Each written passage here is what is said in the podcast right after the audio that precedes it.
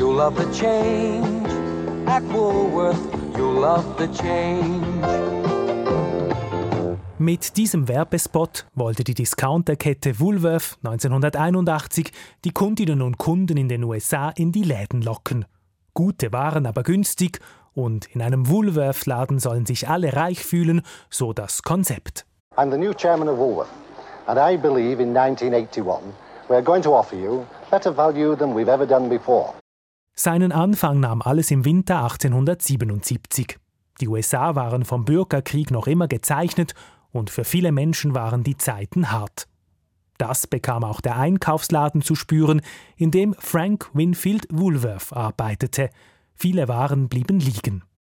Doch der Ladenbesitzer und die Angestellten fanden eine Lösung. Auf einem Schnäppchentisch boten sie überschüssige Waren für höchstens 5 Cent an. Töpfe, Pfannen oder Servietten. Das sprach sich in der Stadt herum und der 5-Cent-Tisch wurde zum Hit. Woolworth war überzeugt, noch erfolgreicher als ein Tisch dürfte ein ganzer Laden sein, der günstige Waren anbietet.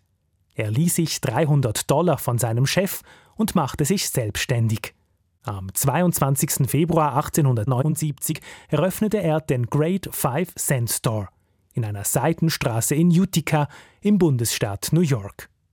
Der Laden war ein Hit, doch nur für ein paar Wochen. Dann brachen die Verkäufe ein.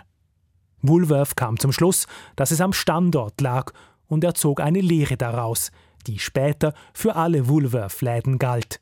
Niemals mehr sollten die Kundinnen und Kunden einen Umweg machen müssen.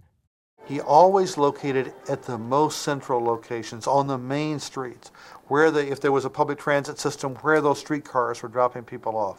He was looking for the pedestrian traffic. Die Läden mussten zentral an der Haupteinkaufsstraße sein und gut erreichbar sagte Geschichtsprofessor Kenneth Jackson 1997 in einer Dokumentation im US-Fernsehen. Nach wenigen Wochen machte Woolworth seinen Laden in Utica dicht. Doch schon im Juni ging sein nächstes Geschäft auf, diesmal in Lancaster im Bundesstaat Pennsylvania. Tagelang hatte er den richtigen Standort gesucht. Und noch etwas änderte Woolworth. Statt nur für 5 Cent verkaufte er die Waren nun auch für das Doppelte. Five and Ten Cent Store hieß es nun.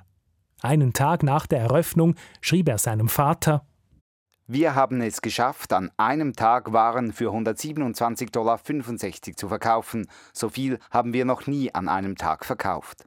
Schon in diesem Brief deutete Woolworth an, einen zweiten Laden eröffnen zu wollen. Und das machte er dann auch. Laden um Laden kam dazu und die erste Discounterkette der USA entstand. Als Manager stellte Woolworth lange nur ehemalige Arbeitskollegen oder Familienmitglieder an, denen er vertraute, sagte Historikerin Gail Fenske in der US-TV-Dokumentation. He chose his future managers very early on, uh, when they were very young. Many of them were his immediate family and his family's friends. 1911 hatte Woolworth in den USA fast 500 Läden. Zwei Jahre zuvor hatte die Kette in Großbritannien das erste Geschäft eröffnet. Später, nach dem Tod von Frank Winfield Woolworth im Jahr 1919, folgte Deutschland.